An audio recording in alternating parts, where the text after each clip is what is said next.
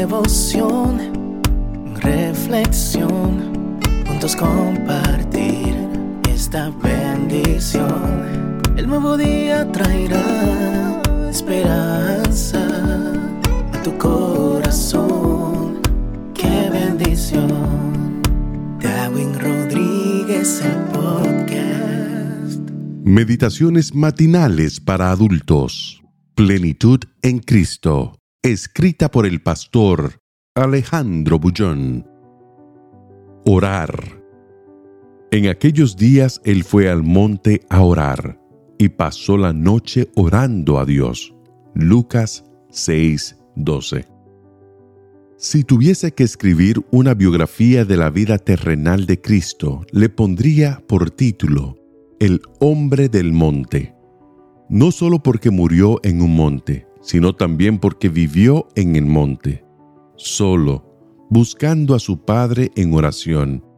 Ahí estaba el secreto de su vida victoriosa.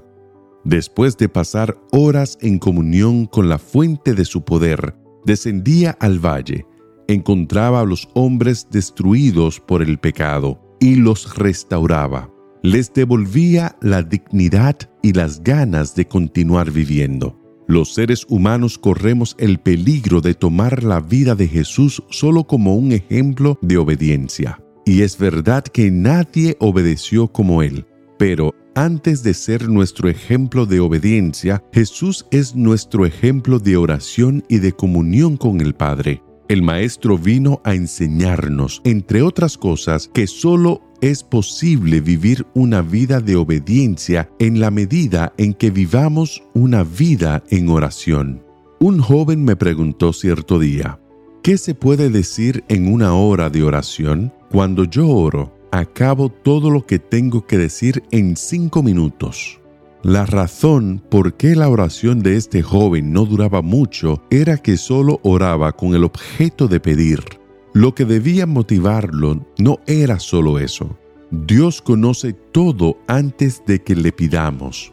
El propósito de la oración es cultivar el compañerismo y la comunión con Jesús. A fin de cuentas, la vida cristiana consiste en vivir una experiencia diaria de comunión y de compañerismo con Él. La vida de Jesús fue una vida de constante oración. A veces, cansado, después de un día extenuante de trabajo arduo, el cuerpo le pedía dormir, pero él buscaba tiempo para conversar con su padre porque sabía que al día siguiente lo esperaba otra jornada terrible de tentaciones y de dificultades, y solo sería posible salir victorioso en la medida en que buscase el poder de parte de su Padre por medio de la oración. Haz de tu vida una vida de oración.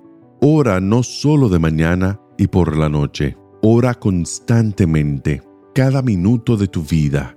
Relaciona con Jesús todo lo que haces en vez de concentrarte solo en las dificultades que enfrentas, direcciona esos pensamientos hacia Dios y ya estarás en una actitud de oración. Que Dios te conceda muchas victorias. Ah, y no te olvides de que en aquellos días Él fue al monte a orar y pasó la noche orando a Dios. Que el Señor te bendiga en este día. Sé fuerte y valiente. No tengas miedo ni te desanimes, porque el Señor tu Dios está contigo donde quiera que vayas.